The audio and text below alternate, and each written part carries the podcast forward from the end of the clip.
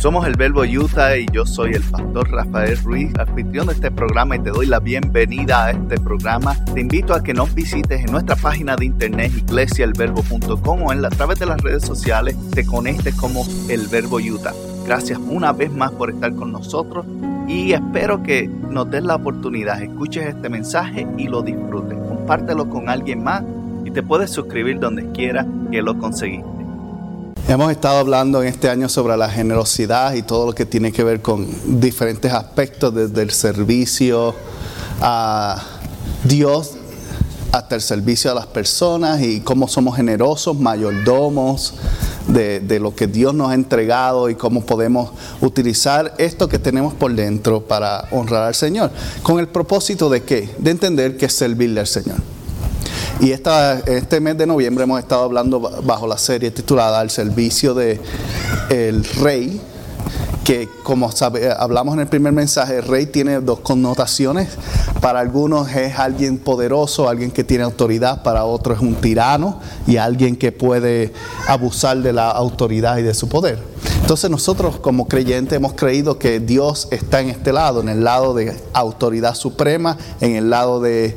Eh, en el cual nos podemos someter y podemos eh, tener confianza en lo que Él nos ha dado. Entonces, la semana pasada Santi habló sobre cómo nosotros, siendo sus servidores, podemos ser líderes dentro de nuestro servicio.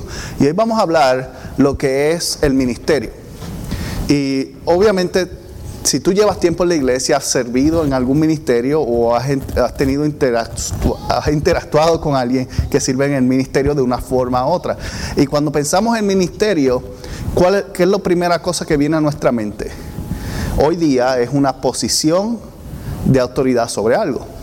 Por ejemplo, están personas en, la iglesia más tradicional, diferente, nosotros no somos muy tradicionales, pero la iglesia más tradicional, tú ves que hay alguien que está en el ministerio, por ejemplo, de la bienvenida, y está parado en la puerta y recibe a las personas y todo su trabajo, toda su labor es asegurarse de que la persona se sienta bienvenida. Entonces hay otro que es el ministerio de Ujieres y esa persona se encarga de que las sillas estén en orden y que la ofrenda se recoja y todo eso.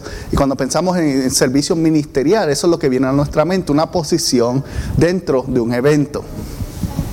Una posición dentro de una actividad que es religiosa que, se, que ocurre cada domingo. Pero hoy yo quiero que tú y yo exploremos qué es servir ministerialmente, porque el ministerio no es solamente domingos de 11 a 12. El ministerio no es una posición en una actividad religiosa.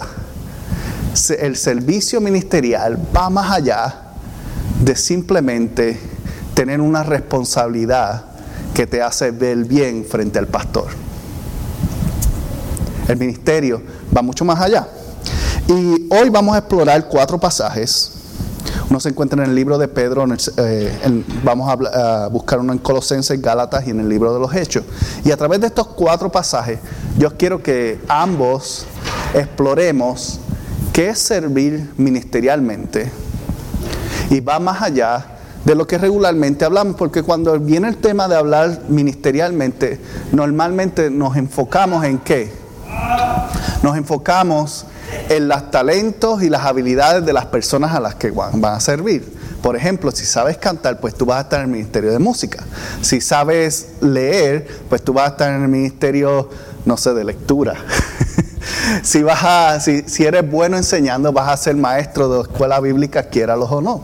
Entonces, dependiendo de qué es el talento y nos enfocamos basado en el talento, que es importante porque Dios nos ha entregado cosas, ¿verdad? Cada uno de nosotros y, y esas cosas tenemos que utilizarlas. Y por ahí es donde quiero comenzar.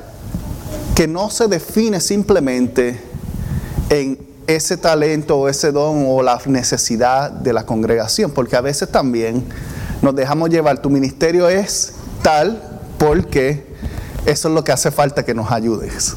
En otras palabras, hay personas que le asignan el ministerio de la cocina, que no saben cocinar, pero no hay otros cocineros, así que no hay de otra.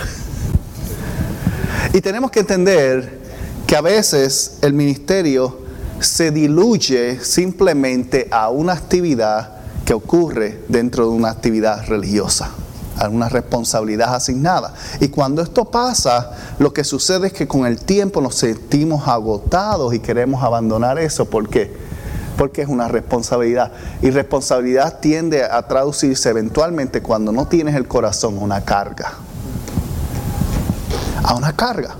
Entonces, vamos a ver lo que el apóstol Pedro comienza diciéndonos esta mañana en el libro eh, de Primera de Pedro, capítulo 4, versos 10 y 11.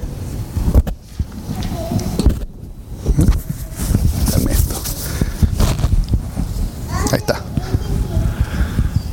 Y dice así, cada uno ponga al servicio de los demás el don que haya recibido. Escucha bien, cada uno, en otras palabras, tú y yo. Pongamos el servicio el don que hemos recibido. Eh, a veces la dificultad o el problema está que no sabemos cuál es. Pero comienza, comienza por ahí. Comienza diciendo, pon al servicio aquel don que ya tú tienes.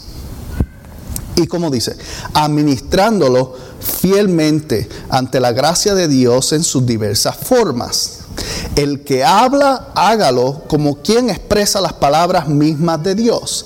El que presta algún servicio, hágalo como quien tiene el poder de Dios. Así Dios será en todo alabado por medio de Jesucristo, a quien sea la gloria y el poder por los siglos de los siglos. Y cierra con amén. ¿Qué? ¿Qué comienza diciendo ahí? Primero, hemos establecido que tú y yo tenemos algo que se nos ha dado, un don, un talento, y vamos a entrar en el tema de estos dones el próximo año cuando estemos hablando de las dádivas, un poco más a profundidad, pero hoy yo no quiero enfocarme tanto en cuán maravilloso tú eres, hoy quiero enfocarme en cómo usar lo que tienes, en cómo tomar eso que tú tienes y hacerlo parte. Y lo primero que comienza es que tenemos que ponerlo al servicio. ¿Y qué es ponerlo al servicio? Todo el que ha trabajado en algún tipo de, trabajo ha servido de alguna forma. Algunas personas sirven eh, comida, otras personas sirven eh, el recibo o la compra cuando la pasan por la registradora, otras personas sirven un, buen, un buen eh, siendo buenos recibidores. Hay muchas formas de servir y usualmente las utilizamos de cierta manera dependiendo de cuál sea la póliza de la organización en la cual estás entrado. Pero cuando venimos a hablar de, servir, todos entendemos que es algo que hacemos a beneficio de alguien más. Algo que hacemos para alguien más. Eso es servicio. Entonces, cuando ponemos nuestro don, lo que tenemos por dentro, lo que se nos ha dado, lo ponemos al servicio de, alguien más, ese es el primer paso para entender lo que es servir ministerialmente. En otras palabras, tú no puedes servir eh, ministerialmente si no estás sirviendo a alguien más. No hay otra forma. Empiezas sirviendo a alguien más y de ahí es donde comienza el ministerio. El ministerio, equivocadamente, a veces lo utilizamos para nuestro propio beneficio. Pero cuando comienza el ministerio siempre es para el beneficio de alguien más. Eso es lo primero que tenemos que entender. Lo segundo es que dice, administralo fielmente. Y si recuerdan, hace unos meses cuando hablamos de mayordomía, hablamos que la administración tiene que ver con la confianza que Dios te ha entregado algo para que tú lo manejes bien. Dios tiene confianza en ti, te entrega algo para que tú lo manejas bien. Entonces, tienes un don, tienes un talento, tienes una personalidad, tienes algo en ti que puedes dar, manéjalo de una forma que exprese que Dios puede confiarte algo más. Ahí es donde comienza. Lo primero, comienza sirviendo a alguien y luego lo hace de una forma que sea confiable. Ahí es donde está, comienza el ministerio. ¿Qué luego nos dice? Dice, que lo hagas fielmente. Ahí está la, tercera clave. Fielmente. ¿Qué es ser fiel? Bueno, todos entendemos lo que es ser fiel. Alguien que es fiel es alguien que no es infiel. Escúchalo bien. ¿Cuál es la definición de ser infiel? Usualmente cuando alguien es infiel, este, viene varias cosas. Viene eh, voltear el sentido de sentirte como te voltearon la espalda o te abandonaron o, te, o hicieron algo en tu contra. Y todo eso lo calificamos como ser infiel. En otras palabras, ser fiel se califica como alguien que está a tu favor, que es leal, que esté, eh, va a estar presente. Eso es ser fiel. Que va a tomar su responsabilidad y va a cumplir. Una persona fiel simplemente es alguien que cumple con la responsabilidad o la palabra que ha dado. Tan sencillo como eso. La fidelidad, por ejemplo, en el matrimonio, ¿qué es? Tú comprometerte a cumplir la, la palabra que tú diste en el altar el día que ibas a estar ahí hasta el último momento. No solamente simplemente eh, estar con en una relación extramatrimonial. La fidelidad se define con estar presente en todo lo que has prometido, en la enfermedad, en la angustia, en la falta de, de, um, confianza, que vas a estar confiable, vas a ser alguien confiable en todos los aspectos. Eso es fidelidad. Entonces cuando entras en un aspecto de fidelidad, es que estás diciendo al ministerio, estás diciendo al Señor, tú me, me diste esta responsabilidad, me diste este talento, yo voy a hacer lo mejor que puedo con ella. Eso es ser fiel. Y ahí es donde comienza. Entonces comienza con tres cosas. Si tú quieres ser alguien que, que sirve en el ministerio, comienza primero haciendo o con la actitud de que lo que estás haciendo es para otros. Segundo, que lo vas a hacer o lo vas a ministrar con lo mejor de ti. Y tercero, que vas a ser fiel en eso. En otras palabras, vas a ser responsable. Y ahí es donde comienza. Entonces, quiero compartirte cuatro ideas en esta mañana que nos ayudan a entender cómo ser un servidor en el ministerio del rey. Porque recuerden que usted y yo no servimos a iglesia el verbo, usted y yo servimos a Jesucristo. A través de iglesia el verbo o de donde quiera que tú estés. Pero al final de todo, iglesia el verbo, al igual como cualquier otra iglesia, tiene un día de nacimiento y un día de expiración. Pero Jesucristo es eterno. Y no importa donde tú termines en la vida o donde la iglesia termine, tu responsabilidad es servir el ministerio del rey. Donde quiera que estés. Entonces, comienza con cuatro decisiones. Yo quiero compartirte cuatro decisiones, cuatro ideas que tenemos que tomar para ser ese servidor que el Señor espera que tú y yo seamos dentro del ministerio que Él nos ha entregado. Que va más allá de la posición que tú tengas en Iglesia el Verbo o en cualquier lugar, de la responsabilidad que tú tengas cada domingo, va más allá. Es algo que es donde quiera que tú andes, en todo momento, el ministerio va contigo. Tú no vienes al ministerio. Tú no vienes a servir en el ministerio. Tú, el ministerio, anda contigo, donde quiera que tú estés.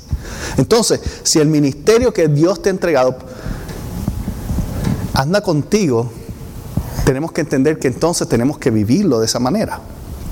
Y la primera idea que quiero, o, decisión que tenemos que tomar, es entender que tú tienes ya dentro de ti algo, ¿verdad? Un don, una habilidad, una destreza, una capacidad, una experiencia.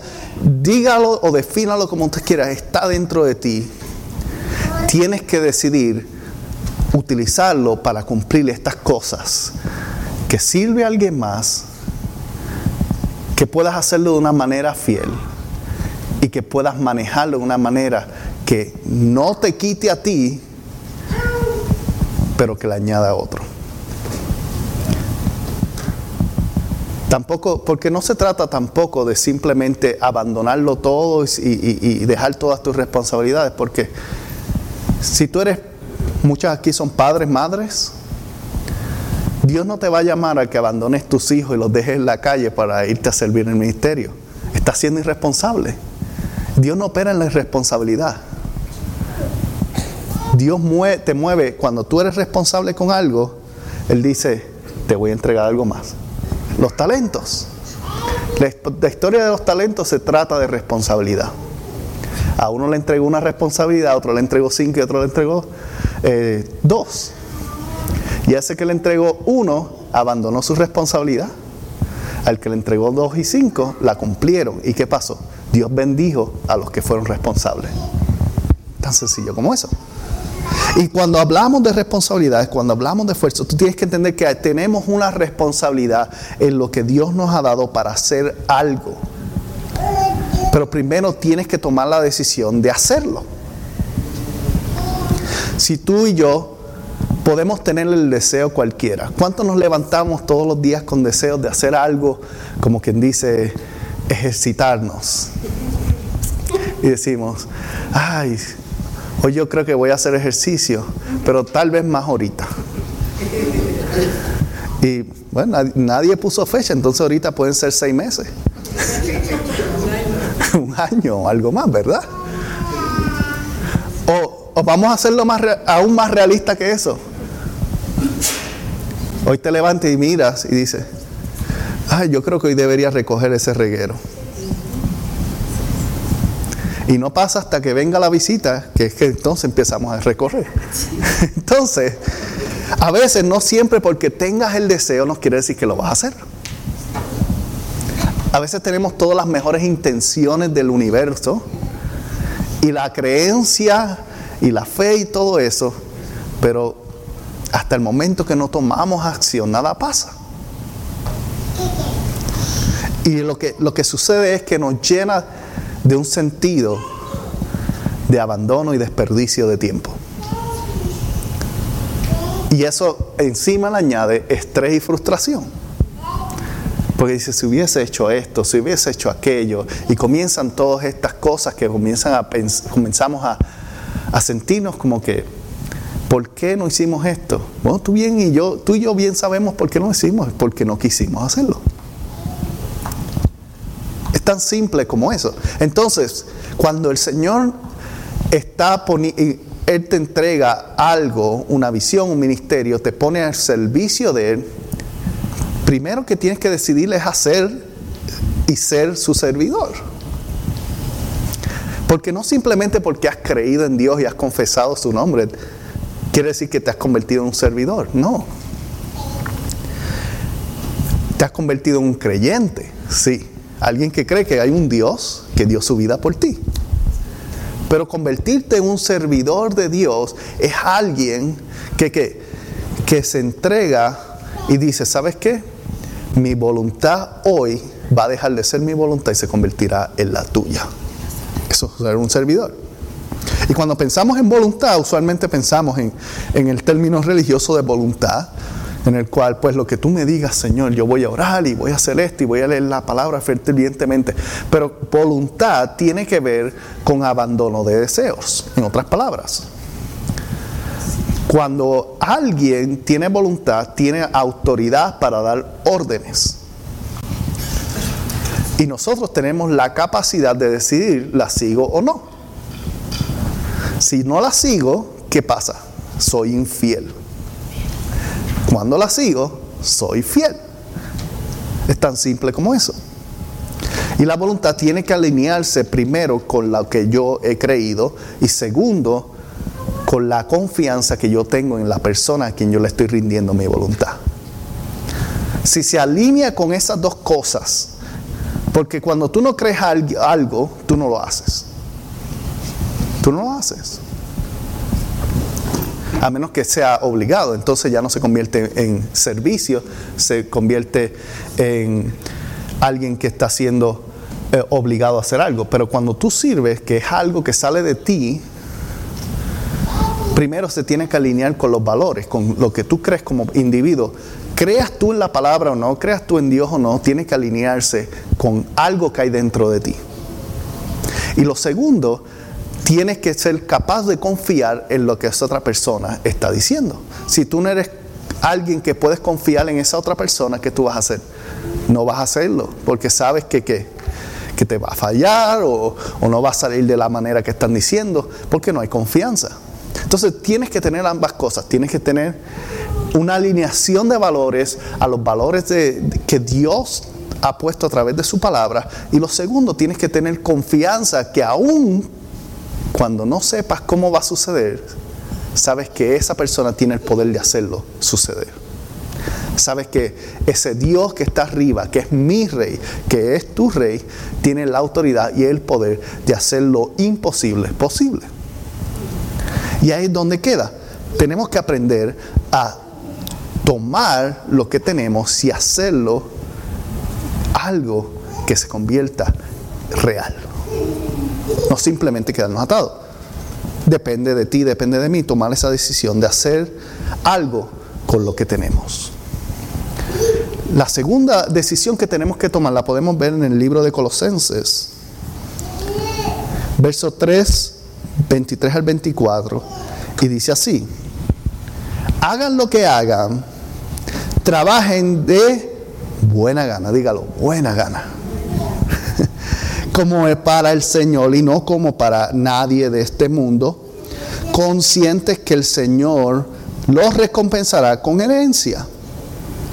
Pero y luego añade, ustedes les sirven a quién? A Cristo el Señor. No le sirves a cualquiera. No le estás sirviendo a alguien que no tiene poder, no tiene autoridad. Estás sirviéndole al rey. Y si tú y yo le estamos sirviéndole al rey, trabaja o sirve como alguien que está sirviendo al rey. El servicio de mala gana no es servicio, es inconveniencia. ¿Cuántos han recibido un servicio malo de alguien? No quieres regresar a ese lugar. Si la propina no es obligada, no la deja. Porque no hay buen servicio. Pero cuando hay buen servicio, sale de uno recompensar. Y cuando tú sirves a Dios, ¿tú crees que Él no recompensa? No, hay recompensa cuando tú lo sirves bien. Pues hazlo de buena gana. La primera, la segunda, perdón, decisión que tienes que tomar es cuánto esfuerzo vas a poner en lo que estás haciendo. ¿Cuál es la actitud que tienes al hacer las cosas? Si tú vas a servir a Dios en cualquier capacidad, sea orando por otros, sea visitando a alguien, sea participando en las actividades o sea simplemente hablándole a alguien que te encuentras en la calle de cuán bueno es Dios, hazlo como alguien que realmente disfruta lo que hace. Porque cuando tú disfrutas, cuando tú haces las cosas de buena gana, la gente lo sabe. Es algo que tú no puedes engañar a otros. Todos sabemos lo que es un mal servicio. Todos sabemos lo que es alguien que no le gusta lo que hace. ¿Cuántas veces uno no se ha encontrado a alguien que aunque te ha hecho un buen servicio, tú le dices, tú deberías buscar un trabajo diferente? ¿Por qué? Porque se nota cuando tú haces algo que no te gusta. Pero cuando tú sirves al Señor con alegría, cuando tú sirves a alguien con regocijo, lo haces bien, la gente también lo nota y siempre hay recompensa, siempre. Porque la actitud es recompensable, por eso dice el Señor te va a recompensar. Pero, y, y me gusta como él recalca al final y dice, entiende que a quien sirve es a Cristo, no es a cualquier persona no es a cualquier grupo de, organización cristiana o de religiosa de cualquier otro tipo. Al final de todo, a quien tú y yo le tenemos que rendir cuenta, a quien tú y yo tenemos que honrar y demostrar, es a Cristo Jesús. No importa lo que el pastor Rafa piense de ti. A mí, es bueno que la gente piense algo positivo, ¿verdad? También no es que vaya a ser un loco. Pero al final de todo, mi opinión no cuenta tanto como la opinión de Dios. La opinión de cada persona es importante, pero no es necesaria. Ayuda para medir. Pues la opinión de la gente nos ayuda a medir qué puedo mejorar, qué cosas estoy haciendo bien, qué cosas estoy haciendo mal. Pero al final de todo, la que cuenta es la del rey, a la persona que yo le sirvo. Y si lo que yo hago ayuda a otro, estoy siendo responsable con eso y lo utilizo para lo que Él designó que la iglesia fuera, y lo hablamos hace dos semanas, que fuera qué? Para servir y rescatar. Si estás sirviendo y rescata a alguien, pues entonces estoy bien. Estoy en una buena posición, estoy haciendo lo que el Señor quiere hacer, estoy sirviendo el ministerio correctamente. Entonces, tenemos que hacerlo como? Con esfuerzo, de buena gana con buena actitud, con una sonrisa. Porque al final de todo es para el Cristo el Señor. Entonces tenemos que tomar esas dos decisiones. La decisión de hacer algo con lo que tenemos y hacerlo bien. La tercera decisión la podemos encontrar en el libro de Gálatas. Y Santi leyó este pasaje la semana pasada y hoy vamos a leerlo nuevamente.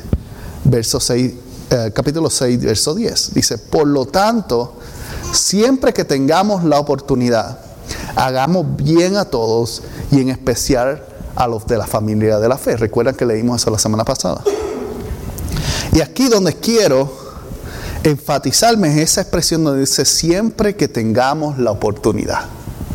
Hay momentos que la oportunidad no está ahí para tú demostrar lo que, o, actuar en lo que el Señor te ha dado. Hay cosas que están fuera de nuestro alcance, seamos reales. Si alguien necesita una casa y tú no tienes un lugar donde vivir, tú no puedes, eh, tú no puedes darle una casa a alguien que tú no puedes darle a alguien lo que tú no tienes. Entonces a veces también como creyentes eso puede crear presión en nosotros. Estoy siendo un mal cristiano porque no tenía nada que darle. No necesariamente. Porque es cuando está la oportunidad. El problema es cuando está la oportunidad y lo abandonas. Dice, tienes la capacidad, lo puedes hacer, pero decides no hacerlo. Ahí es donde hay problema. Pero no te sobreestreses por algo que tú no tienes la capacidad de hacer. Porque Dios no va a abandonar a la persona. Dios no va a abandonar a nadie.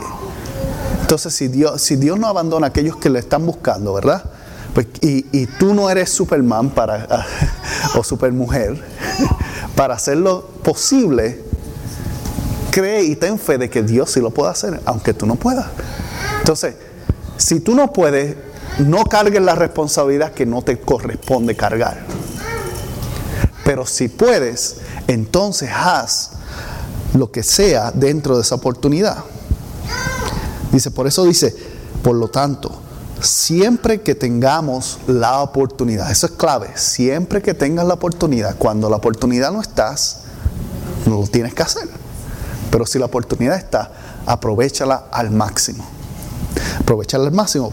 Y dice, con quien, dice, hágale bien a todos y, me, y se especifica luego especialmente a los de la familia de la fe, porque a veces, por una u otra razón, hay personas que prefieren ayudar gente que no son cristianos. Y los cristianos, los creyentes, también necesitamos ayuda de vez en cuando. De vez en cuando necesitamos la mano, darnos la mano los unos a los otros. Y eso es parte de ser un cuerpo el beneficio y la capacidad de ayudarnos mutuamente. Entonces, la tercera decisión que tú y yo tenemos que tomar es cuál es el impacto que vamos a causar a través del ministerio. ¿A quiénes vamos a impactar? ¿Cómo vamos a, utilizar lo que tenemos para hacer un cambio? ¿Qué es un impacto?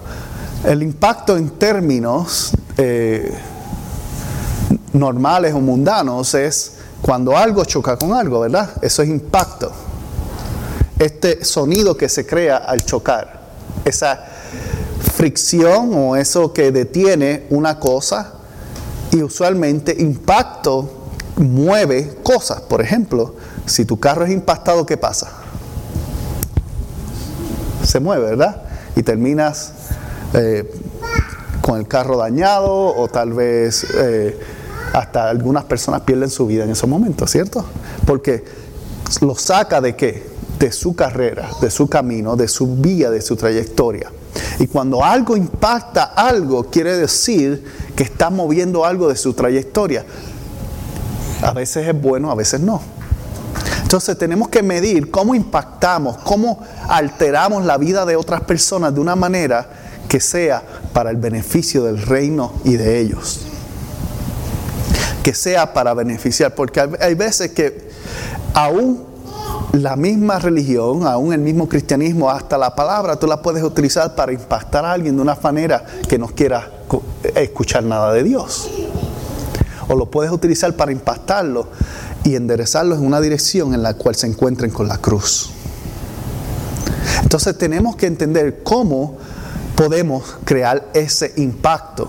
Y si tú entiendes y desarrollas cómo impactar a la gente, en otras palabras, cambiar su dirección, que es lo que Dios hizo con cada uno de nosotros. Nosotros íbamos en una dirección en nuestra vida y cuando Dios llegó impactó o cambió la trayectoria. Y hoy día tenemos una mejor vida gracias a ese momento.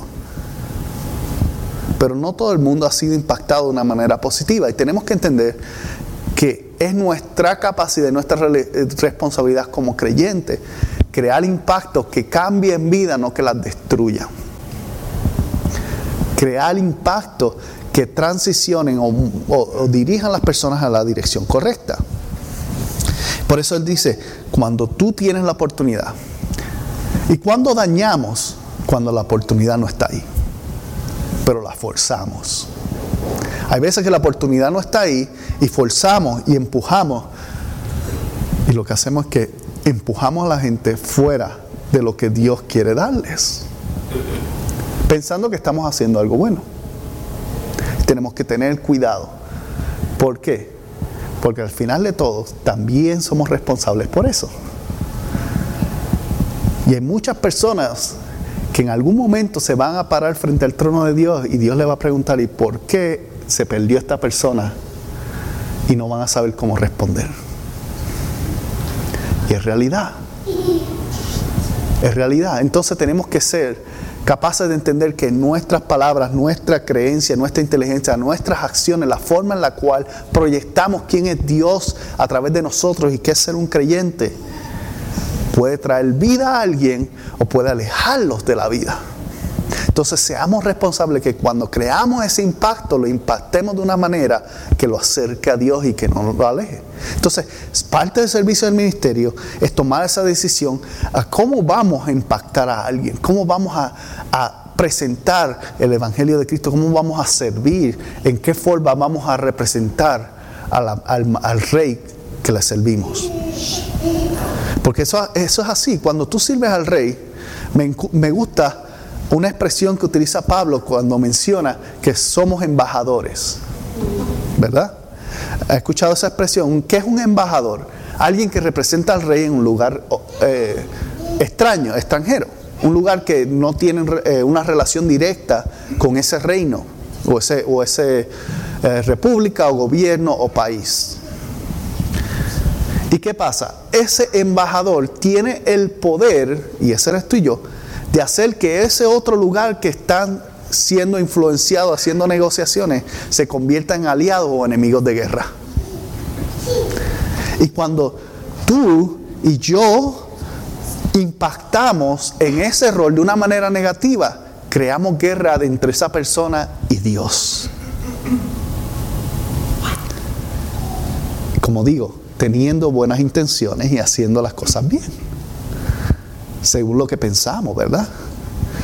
Pero si tú representas a Dios correctamente, puedes ganarte un aliado. Alguien que también va a terminar siendo un servidor más adelante. Y tenemos que entender qué clase de impacto vamos a causar. ¿Va a ser alguien que va a traer vida o va a ser alguien que trae guerra? Porque Realmente hay muchos servidores ministeriales que lo que crean es guerras en vez de unidad.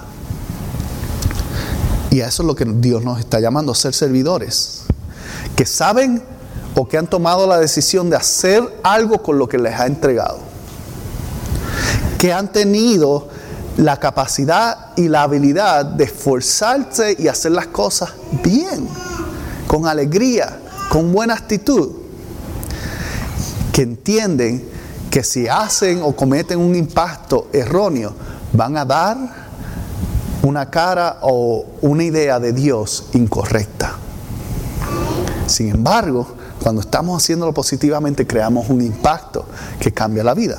Y la cuarta decisión que quiero compartir hoy, para ir cerrando, se encuentra en el libro de Hechos capítulo 20, 28. Y el libro de Hechos dice así, tengan cuidado de sí mismos y de todo el rebaño sobre el cual el Espíritu Santo los ha puesto como obispos para pastorear la iglesia de Dios que él ha adquirido con su propia sangre. Y cuando leemos este verso es fácil pensar, pues esto le, toca más que al pastor, ¿verdad? Porque ve, dice, eh, hay que ser, ¿qué? Alguien cuidadoso sobre el reaño que ha puesto a pastorear. A mí nadie me puso a pastorear nada, pues entonces yo esto no es para mí. Todos tenemos que... ¿A qué representa el pastorear ahí, el, sentido de obispo? Bueno, ahí representa el tener responsabilidad sobre algo. Un pastor era alguien que tenía una responsabilidad sobre el cuidado de las ovejas. Ese es el rol. Y eso es lo que en aquel entonces se entendía. Cuando se hablaba de pastor era alguien que cuidaba ovejas. No era el dueño de las ovejas, era alguien responsable por las ovejas, por el cuidado de las ovejas. Entonces, cuando habla ahí, nuevamente vuelve al mismo tema de la responsabilidad. Tenemos que ser responsables por las cosas que se nos han puesto, el cuidado de ellos. Usted es pastor o pastora o obispo, lo que quiera llamarle, de sus hijos, porque Dios se lo ha puesto ahí. Usted es responsable por su cargo en su trabajo, aunque sea el más bajo. Si eres, si eres considerado el conserje de la compañía y te sientes como la persona más baja porque todo el mundo te da órdenes, pues tú eres responsable de las escobas y el basurero. Algo eres responsable. Entonces, en esa área de responsabilidad, sea mínima o sea alta, tienes que tomar la decisión de valorar lo que está debajo o a tu cargo. Porque a veces eso es lo que más descuidamos. Cuando nos enfocamos en pues hacer lo mejor que podamos hacer y dar nuestro mejor tiempo, descuidamos lo que es más importante. Lo que se nos ha entregado. Y el descuido no es algo que te lleva a ser un buen servidor. Nadie puede servir bien con instrumentos que no han sido bien cuidados. Si tú tienes, si tú eres alguien que lava, lava vehículos, ¿verdad? Hay personas que trabajan en vehículos. Yo fui una vez a un, uno de esos y tú puedes saber que esa persona no, le interesaba nada porque eh, parece que no encontró la escoba y agarró una escoba de cepillo y me guayó el carro. no me di cuenta hasta después. Y, uno se enoja, ¿verdad? Pero es lo que pasa cuando no tenemos las herramientas correctas. Dañamos cosas. Y cuando descuidamos cosas, se tienden a dañar también. Si tú descuidas tu casa, que en unos años tienes liqueo, se, puede prender algo en fuego, pueden pasar tantas cosas cuando uno descuida cosas que tiene la responsabilidad sobre ello. Si tú descuidas tu vehículo, ¿verdad? Nunca le echas aceite ni nada, ¿qué pasa? En unos años vas a escuchar un sonido extraño en el motor y después te va a costar bastantes miles de dólares repararlo. Entonces, es una cuestión de ser mayordomos, ser buenos administradores, ser responsables con lo que se nos ha dado. Tenemos que tomar la decisión de valorar eso que tenemos, sea material o sea una persona. Tenemos que valorar lo que Dios nos ha puesto a cargo. Y entender que si nuestro lema, aquí en la iglesia, si no lo sabías, el lema de esta iglesia es todos valemos para Dios. Es la idea por la cual fundamos esta, congregación de primer lugar. Esta iglesia existe porque la gente vale para Dios, pero también deben valer para cada uno de nosotros. Y si lo que tú y yo tenemos tiene valor, lo vamos a cuidar. ¿Tú sabes cuánto valor tiene algo en el momento que alguien lo toma o lo pone en mal sitio o lo rompe y te enojas? ¿Por qué tocaste eso? A veces es una tontería. A veces la otra persona dice, pero es que eso no vale tanto. ah, no vale tanto para ellos, pero para mí sí es importante. Algo tan simple como una nota de que alguien me dejó hace muchos años diciéndome unas palabras bonitas o a veces eh, algo que me trae memoria de un lugar que visité, ¿verdad? Todas esas cosas que le añadimos valor y son importantes para nosotros no siempre son importantes o valorosas para otros. Entonces, tenemos que tomar esa decisión de aquello que valoramos, cuidarlo, y aquellos que hemos devalorado, restaurarle su valor. Porque todos valen para Dios, y si todos valen para Dios, y Dios es el rey, entonces ¿por qué no debe valer para mí? Tienes que entender el valor que existe, porque como tú lo valores es como tú le vas a servir. Si tú piensas que esta persona no es digna de tu servicio, tu servicio va a ser pésimo. Si tú piensas que esta persona no, no es lo suficientemente importante, no vas a dar lo mejor de ti. Por eso sucede la división de clases sociales. Entra por ahí, digamos, un presidente o un gobernante de una nación y uno está como nervioso y, le traigo un, vasito de agua, te y uno con cuidado, ¿verdad? De no decirle incorrecto. Pero entra otra persona que sigue siendo humano y uno le dice, ¿quieres agua? Allá está la fuente. si no sabes cómo llegar, lee los letreros. Es la diferencia en la cual nosotros medimos qué vale y qué no vale. Pero la realidad es que al final de todo ambos son seres humanos. Y ambos Dios los ama y de igual manera. Entonces, extiende ese servicio, sé ese servidor a través del ministerio que ha decidido valorar lo que Dios valora. Y si tú tomas esas cuatro decisiones hoy, la decisión de hacer algo con lo que tienes, la decisión de hacerlo bien, no simplemente hacer algo, hacerlo bien. Y luego entender qué tipo de impacto causa si lo haces bien y si lo haces para Dios y no limitarlo para un grupo de personas específicos porque la gente vale para Dios y si valen para Dios, valen para ti. Te gustó este programa o quieres saber más sobre la iglesia El Verbo en Ogden, Utah, te invitamos a que visites nuestra página iglesiaelverbo.com o puedes comunicarte con nosotros a través de mi correo electrónico pastor@iglesiaelverbo.com. Gracias por haber sido parte y si no te has suscrito, recuerda suscribirte y dejarnos también un buen comentario. Puedes suscribirte en iTunes, en Google Play o donde quiera que conseguiste este programa o podcast. Muchas bendiciones para todos y nos veremos la próxima semana.